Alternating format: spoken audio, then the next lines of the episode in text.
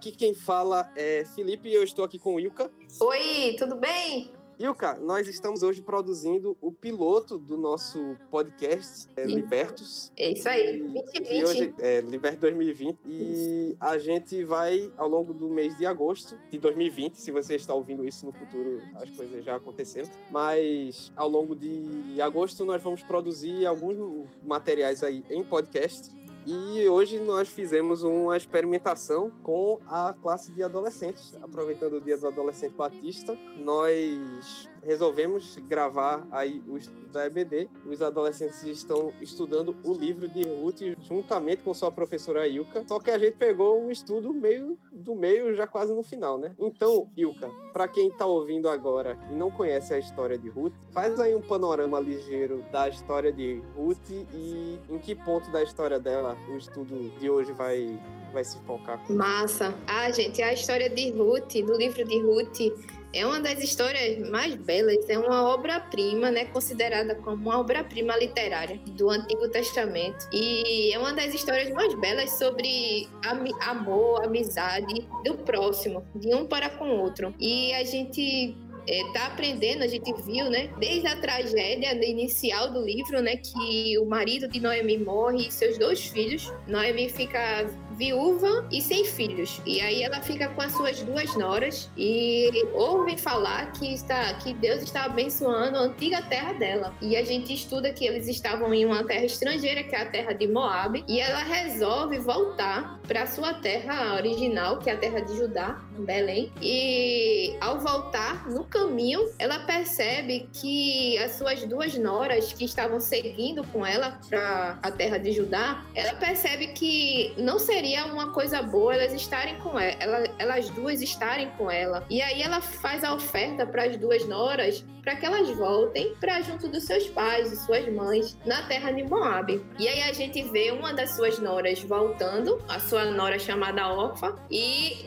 vimos também um dos pactos de fidelidade, de compromisso mais lindos da Bíblia, né, que é o de Ruth para com ela. E ali a gente viu Ruth falando, prometendo que só a morte pode separar elas duas e que dali por diante o Deus de Noemi é o Deus dela. E a gente vê essa conversão de Ruth, né, ao Deus de Israel. Estudamos que o povo de Moab era um povo que adorava outros deuses. E por se tornar membro dessa família, né, de, sendo parte dessa família, né, Ruth se converte ao Deus de Israel. Em seguida, a gente vê ela chegando de volta né, na terra de Noemi. Chegando lá, ela Noemi muito triste, amargurada. Ela mesmo comenta com os moradores de lá que não precisam ela chamar, não chamem ela mais de Noemi, né? Porque Noemi significa agradável. E pelo contrário, chamem ela de Mara, que se que significava amarga, porque ela disse que a vida dela estava muito amarga. E a gente vê uma postura de alguém de luto, né, com aquela tristeza, chegando de volta à sua terra. Em seguida, no capítulo 2, né, a gente já inicia com um novo personagem na história, Boaz. É, elas, ao verem as necessidades, né,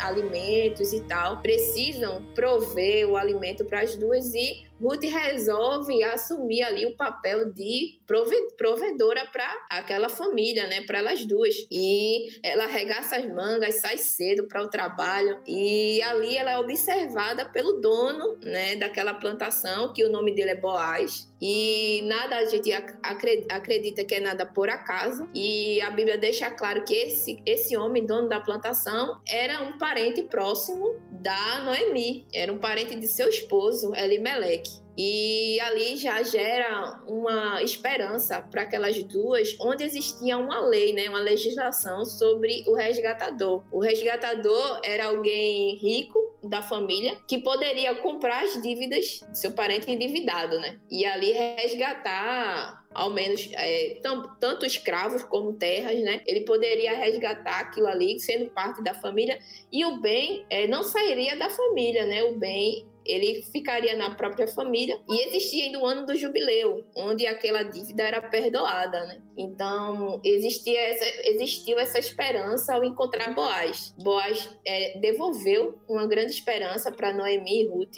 por ser da parte da família de Noemi. Ele poderia ser o resgatador da vida delas, lá da, dos seus bens e tal. E em seguida, como hoje, né, vimos o capítulo 3. A gente já vê um, um ponto de esperança para Ruth e Noemi. Só do... Mas, mas, mas peraí, Yuka, a, pe, a pessoa que está ouvindo a pessoa que está ouvindo vai saber mais sobre o capítulo 3 de Ruth agora. Ah, é verdade, é verdade.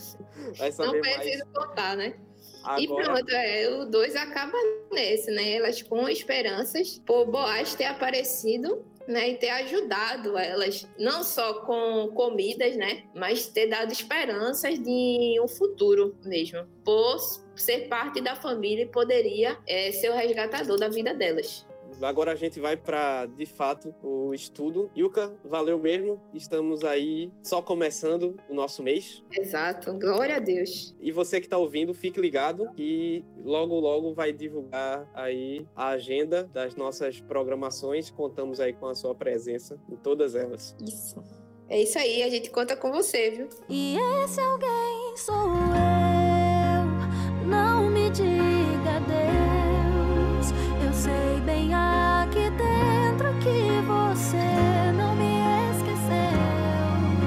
Pronto, gente. E a gente finalizou né, nossas aulas nesse cenário. Noemi mudando a expressão dela, reconhecendo que Deus não desampara, Deus é leal com os vivos e com os mortos, né? E ela disse assim, bendito, e esse cara, Boaz, ele é o nosso resgatador, e a gente viu outra legislação da época, né? Até Felipe me ajudou um pouco sobre essa questão do resgatador no próximo estudo, inclusive, que é a partir do 10, a gente vai estudar hoje Ruth 3, do 1 ao 9. É, eu confesso que nesse capítulo 3 daria para a gente falar ele todo hoje, conversar sobre ele todo, mas como estamos fazendo uma série tipo novela aqui, né? E eu queria realmente que a gente parasse numa cena que tipo, deixasse cenas para o próximo capítulo e todo mundo ficasse, o que é que vai acontecer?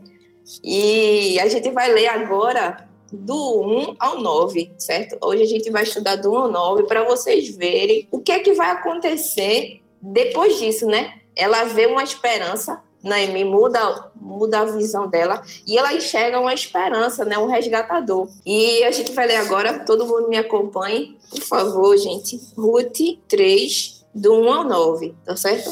Certo dia, Noemi, sua sogra, lhe disse: Minha filha, tenho que procurar um lar seguro para sua felicidade.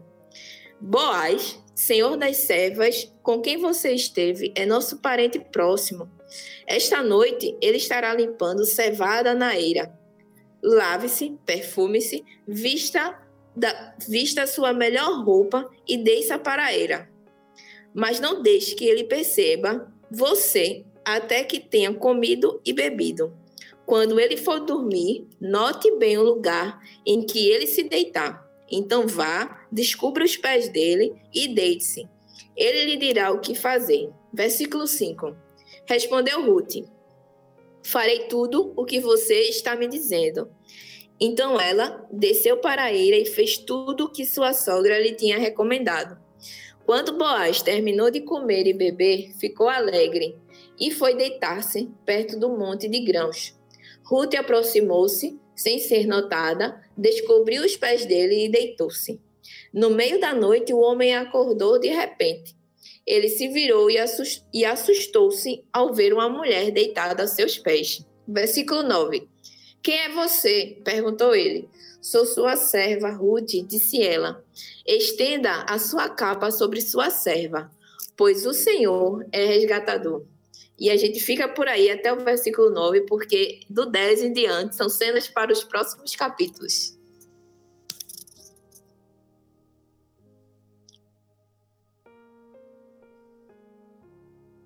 Aí foi. É porque enganchou um negócio aqui. Pronto, Yuka. E a gente vai parar aí, no versículo 9, a gente vai fazer uma oração, certo? Para que esse, essa porção aqui que a gente leu, leu possa, o Senhor possa é, nos dar entendimento para compreender tudo que Ele tem para nos ensinar e que a gente possa gravar né, nos nossos corações, assim como vocês já gravaram a, a história anterior, né? Vamos lá. Senhor Deus, muito obrigada, Pai, por esse dia, por essa manhã, pelas nossas vidas, Senhor, pela nossa saúde. Obrigada, Senhor, pela vida de cada adolescente aqui, Pai, junto comigo, jovens também. Meu Deus, muito obrigada pela tua palavra, Senhor, que nos ensina, que nos ajuda, Pai, a viver da melhor forma. É, que o Senhor possa clarear nossas mentes, nosso entendimento, nossos corações, que a gente possa compreender, Pai, e aplicar a tua palavra nas nossas vidas, Senhor. Muito obrigada por tudo. Em nome do teu filho Jesus, amém. Amém, gente? Amém. Então, então pessoal, e aí, é, eu vou chamar a atenção para vocês de um plano, né? De um plano de alguém muito experiente. Eu queria chamar a atenção de vocês ao plano mirabolante. Eu vou pensar assim, eu quero que vocês coloquem na mente de vocês como um, um plano para executar algo impossível, assim. E esse plano eu vou colocar aqui para vocês, assim, a estrategista, a executora e a vítima. Não necessariamente que a gente poderia considerar Boaz como uma vítima, mas a pessoa que fez estrategicamente esse plano é Noemi. E o que eu achei interessante, percebam comigo, é que o versículo 1 deixa claro assim, certo dia, tipo, como se Noemi tivesse pensando isso há muito tempo. E a gente tem que entender também o que cenário elas se encontravam aí nesse capítulo 3, né? Nesse versículo 2, percebam que ela, eles falam, ela fala o seguinte, Noemi, diz o seguinte: Boaz, senhor das servas, com quem você esteve, é nosso parente próximo. Esta noite ele estará limpando cevada na eira. Se ele estava limpando a cevada na eira, significa que o tempo da colheita, que é o tempo que elas foram para lá, né, para voltaram para as terras de Judá, então significa que o tempo da colheita já tinha terminado. Então, é um intervalo, talvez seja um intervalo grande de tempo. Desde a época que Ruth começou a lá, respigar, né, lá no, os restos, desde aquela época que ela estava lá na, nas, na, nas plantações, e até agora, nesse capítulo 3, tem um, um, intervalo aí. Eu não sei o quanto tempo, gente, que leva esse período, mas é, Noemi deixou aqui essa, essa o, o autor mesmo, né, do livro, deixou isso aqui para gente. Então significa que o tempo das plantações e da colheita já tinha terminado. E ele estava o quê? Na época da eira, que eles já ali tratava os grãos, né? Então aí ela disse, disse isso, ó essa noite Boaz vai estar tá lá. Então, já é uma grande dica para o cenário, para a gente entender o que é que estava passando ali. Então, o autor diz assim: certo dia, um dia aí qualquer, Noemi teve essa brilhante ideia de arquitetar esse plano. Eu não diria que seria um plano perfeito, porque é um plano muito arriscado, muito arriscado mesmo, gente. Mas como a gente está sempre, vamos, não vamos falar do plano em si agora como a gente sempre está estudando versículo por versículo, né? Vamos observar a intenção de Noemi ao pensar nesse plano. É a intenção dela é muito linda, gente, muito linda. E eu quero que vocês prestem atenção no primeiro versículo mesmo, porque no versículo 1 a gente já consegue entender a intenção de Noemi a fazer esse, esse plano. Voltem aí comigo. É, Noemi, sua sogra, lhe disse: Minha filha, a expressão dela, minha filha, tenho que procurar um lar seguro para a sua felicidade. O lar seguro aí, né? Talvez na época, talvez não, na época, né, em si, você ter uma família, você ter um marido, era sinônimo de provisão. A gente já falou sobre isso. Então, o marido, ele teria que trabalhar para dar provisão para dentro de casa. Então, o caminho era conseguir um lar seguro. Mas a finalidade da intenção dela, nesse capítulo, no versículo 1, ela já deixa claro, para a sua felicidade. Né? Se a gente tirar aí, ó, é, tenho que procurar um lar seguro para a sua felicidade, para sua felicidade. Se a gente tirar lar seguro, a gente vai conseguir identificar a intenção bem clara de Noemi. Eu tenho que, minha filha, eu tenho que procurar a sua felicidade antes mesmo da gente ver todo esse plano que Noemi fez aí de tirar, descobrir os pés de Boaz e tal, enquanto ele estava dormindo, tudo isso, a gente precisa focar nessa intenção. E a gente vai ver assim, por mais que alguns comentaristas né, desse dessa, dessa passagem vem a falar que talvez for, fosse um plano, não sei se sensual ou com intenções sexuais, mas a gente vai ver que não teve nada de moral nesse plano de Noemi. Eu achei um plano muito arriscado, certo? Um plano muito arriscado. Mais na frente a gente vai ver isso. Eu não queria comentar do texto, mas uhum. nesse ponto da história, a ideia que dá é que tá num ponto da vida dela em que a única coisa que falta para ela é resolver o problema de Ruth, né? Isso. É porque às vezes a gente não pensa muito as histórias, as narrativas da Bíblia como narrativas. E esse ponto da história é o ponto em que vai começar a resolver o problema de Ruth. Vamos dizer assim. Exato. Eu acho, eu acho que é, é, a gente também tem que olhar para cá com um pouco dessa perspectiva de, de que existem os pontos da história, né? A história está sendo pontuada aí e chegou no momento em que é, a parte de, né? Como, assim, como Exato. narrativa. Mesmo. Isso. Era o ponto que eu queria chamar a atenção, exatamente esse, gente. O sentimento que Noemi tinha era como se fosse um sentimento de dívida. Poxa, Ruth fez tudo isso para mim, estava é, me provendo, eu também não sei o tempo que Ruth estava trabalhando ali todos os dias na, é, nas plantações, e ela estava com esse sentimento de que devia alguma coisa a Ruth. Poxa, eu, eu preciso fazer alguma coisa para que Ruth seja feliz ela viu que eu velha, né? Não tem tantas esperanças para mim. E essa moça aqui nova comigo, se doando é, diariamente por, por mim por ela, vivendo praticamente para as duas. É uma coisa muito linda de se ver, gente, isso aí, porque até agora o que a gente tem levantado, tinha levantado, era o que? A postura de Ruth, né? Se doando para Noemi o tempo todo. Eu tô com você, eu não vou te abandonar. Noemi tava com fome, ela com fome. Eu vou trabalhar. Eu disse que eu estaria com você, não foi da boca para fora, não. O que eu tô prometendo, eu vou cumprir. Eu saio cedo de manhã, vou trabalhar, vou conseguir comida. E é o que a gente tava vendo, a postura de Ruth Ruth, né, o tempo todo ali em favor de Noemi, se doando, doando a vida dela pela sogra. Só que aí agora a gente enxerga o contrário. Noemi se doando, pensando em proporcionar felicidade para Ruth. Por isso que é tão, é tão massa esse livro de Ruth, porque a gente enxerga Jesus o tempo inteiro. Não existe maior amor do que dar a vida pelos irmãos. A fé sem, a fé sem obras é morta, sabe? Você falar alguma coisa e não executar, não, você não está com fé. É nada, é praticamente nada. Então, a gente consegue enxergar Jesus Cristo em tudo aqui,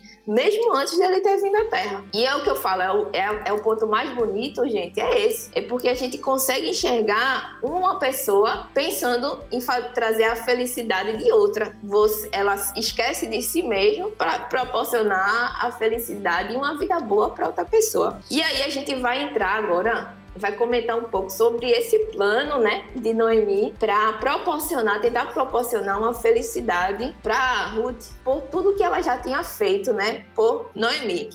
E o plano, visivelmente, era um, é um plano, foi um plano, né? Era não, foi um plano muito arriscado. O que a gente viu de qualidade em Ruth até agora? Ruth era fiel, teria sido fiel ao seu esposo. A própria Noemi disse que ela foi fiel ao seu esposo foi fiel à sua sogra, ao Deus, principalmente ao Deus de Israel, foi fiel, trabalhadora, muito trabalhadora, esforçada e praticamente uma mulher, moça, né, jovem, de boa fama. Porque quando Boaz perguntou ao capataz, lembram? Quem é essa? As informações que ele recebeu foram as melhores informações. Eu, eu sei o que você tem feito pela sua sogra, Boaz disse a Ruth. Então, Ruth era uma pessoa, uma mulher jovem de boa fama. Noemi chegar para Ruth e dizer, traçar esse plano, dizer você vai executar isso, era um plano para acabar com qualquer reputação, vocês não acham, não? Era para acabar com a reputação de qualquer mulher de boa fama. Há quem diga, né, que eu não sei, o texto não fala, sobre essa questão de descobrir os pés, né? Ela chega para Ruth e fez, ó, oh, você vai, é, observa, e ela dá todas as estratégias, né? Diz ali, ó, você tem que não pode ser vista,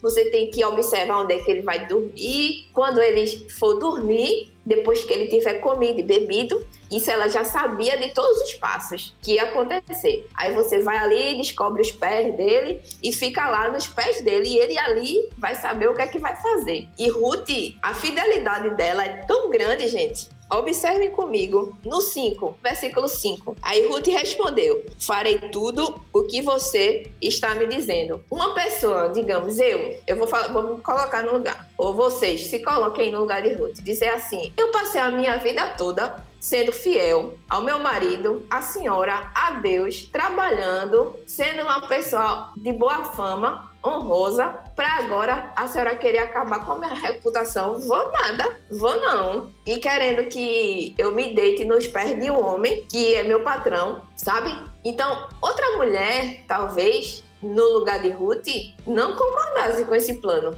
Dissesse, não quero, não vou, tá doida? Ou coisa assim, sabe? Desacatar a ordem da sua sogra, que era sogra, gente. Mas Ruth não. Ela disse: tudo que a senhora mandou fazer, eu vou fazer. E a Bíblia, o, o autor mesmo fala aqui: tudo o que Noemi tinha ordenado, tintim por tintim. Tudo bem certinho. E no final, né, a gente vê aí que ele acorda. É, tem um comentário aqui sobre os pés. Isso, eu acabei de, é, esquecendo, Moisés, sobre os pés. Não sei se procede, parece que era para o rapaz acordar devido ao frio e provavelmente acordaria mais rápido por estar com frio. Eu também não sei como ser. Eu vi que o fato dela se deitar aos pés de Boaz significava submissão e depois quando ela pede a capa dele é uma forma dela expressar que ela precisava, que ela queria a cobertura dele. Na época ela estava é, meio que precisando, né? Que ela tava desamparada e tal. Exato. Isso. E a, também quem diga isso, né? Sobre ele acordar mais rápido. Por ele ter frio, né? Geralmente a gente sente frio nos pés, né? Logo, quando a gente está dormindo. E seria uma intenção dele acordar mais rápido e perceber ela ali nos pés dele, aos pés dele. E eu não tinha visto essa parte sobre é, simbologias, né? De proteção e tal, os pés de submissão e tal. Eu não tinha visto essa parte. Tinha visto essa questão da, de acordar. Mas é bem por aí. Era uma estratégia de uma mulher experiente. O que eu queria trazer para vocês era isso. Noemi sabia muito bem do que ela estava pedindo para Ruth, de como ela é, conseguia executar. Era um plano arriscado? Era. Boaz poderia, é, poderia achar o quê? Que era um desacato, né? Até porque a gente vê aí, ele fala assim, quem é você? No versículo 9. Talvez ele nem saiba, não nem enxergue quem. Ela, depois ela diz, é sua serva Ruth, para ele ali se ligar. Mas Boaz poderia muito bem, ali naquele momento, achar que era uma afronta a ele. Ela tá ali nos pés dele, sabe? Então era um, foi um plano arriscado, muito arriscado. E em seguida, né, as cenas para os próximos capítulos, que a gente vai terminar domingo, é, como eu já tinha combinado com vocês, dividi cada capítulo em duas partes. Esse trailer até daria para a gente continuar todo, mas a gente vai deixar para as cenas dos próximos capítulos. É, a gente vai ver mais um pouco sobre o desenrolar né, desse plano. E voltando, voltando, gente, para pergunta, para o tema que a gente não sai, que é Deus é o mesmo Deus, independente de qualquer circunstância. E Deus é um Deus que usa pessoas, usa pessoas para abençoar outras pessoas, certo? A gente vê aí claramente é, Deus usando Noemi agora com ideias, né, com estratégias para trazer felicidade a outra pessoa, para abençoar a vida de outra pessoa. E uma coisa que eu não entendi o início foi o momento que escolheram para fazer isso. Porque dá a entender que desde o primeiro dia é, o rapaz ficou, deixou aberto, bem, deixou a Ruth bem à vontade, chamou ela para comer na mesa dele, tanto porque Ruth é quem ela é, quanto por ela ser parente dele. Aí eu não entendi, poxa, por que ela Escolheu esse momento para. Da colheita. em vez de fazer momentos de privacidade entre ele e ela, sabe? Pedir para ele ser o, o como é o nome do termo mesmo? O resgatador. O resgatador. Pois é. Porque como tu falou, aquilo o que ela tá fazendo podia dar ruim, Isso. podia acabar, além de acabar com a fama, podia acabar com o relacionamento. É, é, é, somos nós, né? Somos feitos de escolhas. E aí é isso, é a vida, como eu falei, né? A Bíblia é o livro da vida real. Como você está sendo sensato e pensando, pô, poderia ter sido feito de outra forma? Poderia. Ela poderia escolher outros caminhos? Poderiam. Mas é igual a gente. A gente geralmente tem várias opções, várias decisões a tomar. Às vezes a gente toma decisões ruins, às vezes boas. E é isso. É, justamente mostra esse, essa questão. Poxa, por que ela fez assim? Por que ela deveria ter feito assado? Mostra justamente isso, que a vida e a Bíblia em si é feita de pessoas igual a gente, que tomam decisões às vezes equivocadas, precipitadas, fora de tempo. Mas tudo isso, tudo isso só serve para nos comprovar que Deus age. Deus não muda. Ele é o mesmo Deus que age para o bem de todo mundo que busca Ele, que ama a Ele. Mesmo tomando atitudes como essa de Noemi, de fazer esse plano, dela chegar junto de Boaz para dali pedir para ele ser o resgatador dela e tal, como outra, outros tipos de atitude. Então, Deus coopera, né? Isso também nos mostra que Deus coopera para o nosso bem sempre. Ele, ele abençoa nossas decisões erradas, às vezes, para o bem do propósito dele? Sim, sabe? Às vezes tomamos atitudes erradas e decisões erradas, e Deus pode aproveitar isso para o propósito dele também, sabe? O foco disso tudo é isso, Moisés. É ver que tem pessoas como a gente, normais, que Deus está ali agindo através deles, delas, dessas pessoas, para o bem dele, para o propósito dele, que é o que a gente vai focar no finalzinho do capítulo 4. Todo o propósito de Deus aí para mover toda essa história, não só de ensinar a gente, de mostrar a gente quem ele é, mas também de mostrar todo o propósito que ele tem por trás de todas as situações, sabe? O propósito final dele. Então, não perca, a gente já está terminando o livro de Ruth. A gente vai terminar o capítulo 3 domingo e vai para o último capítulo, no outro, né? De hoje a 15. E aí a gente vai ver no final de toda essa história o grande propósito de Deus nessa. nessa não vou dizer novela, não. Nessa história toda, o grande propósito de Deus por trás disso tudo. Então, Mas eu, não tem problema falar novela, Ah. não, porque muitas quê? vezes tem partes da Bíblia que chamam de novela em termos de gênero literário, não como se fosse ficção. tá certo. Então, e eu já vi gente falando José, é a Ah. narrativa mais bem estruturada do Gênesis, vamos dizer assim. Não é pejorativo, né? O, o termo. Não, não. Assim, o problema é quem escuta, né? Mas não é problema você dizer no sentido de enquanto gênero literário, né? De que teve a narrativa e tal. E tem um detalhe que tá escapando aí Sim. Em relação a esse plano de Noemi, que ela diz pra Ruth só falar com Boaz depois que ele terminou de comer e beber. E o Uhum. texto diz, né, que depois de Boaz comer e beber, estando com o coração alegre, Isso, ficou foi alegre. se deitar. Ou seja, era um momento bom porque era um momento em que talvez ele estivesse mais relaxado, é, longe de outras pessoas, porque não dá a entender que ele estava perto de outras pessoas. E talvez, por causa do, da posição social da viúva, é, Noemi não tivesse o poder para articular o casamento de Ruth, né? Sim, Então a atitude teria que meio que partir do homem massa. Pra- É porque a gente não sabe. Eu não tenho certeza, mas é o que me ocorre no momento, assim. E a gente tem que lembrar que Ruth, ela tava num momento de vulnerabilidade social muito grande, né? Porque, ao contrário de Noemi, Noemi, ela já era mais velha. Em algum momento ela ia falecer, Ruth ficaria sozinha. E Noemi Uhum. teve, teve uma, uma nora para ajudar ela. E Ruth, que não tinha ninguém. Não tinha ninguém, exato. É, a gente tem que lembrar sempre que a vulnerabilidade social de Ruth era um negócio muito grande, assim, não era só uma questão de, naquele momento, ela não tinha recursos. Muita gente que tinha a mesma posição de Ruth estava igualmente vulnerável e tinha que depender de algum parente para intervir, normalmente, né? Uhum, Exato.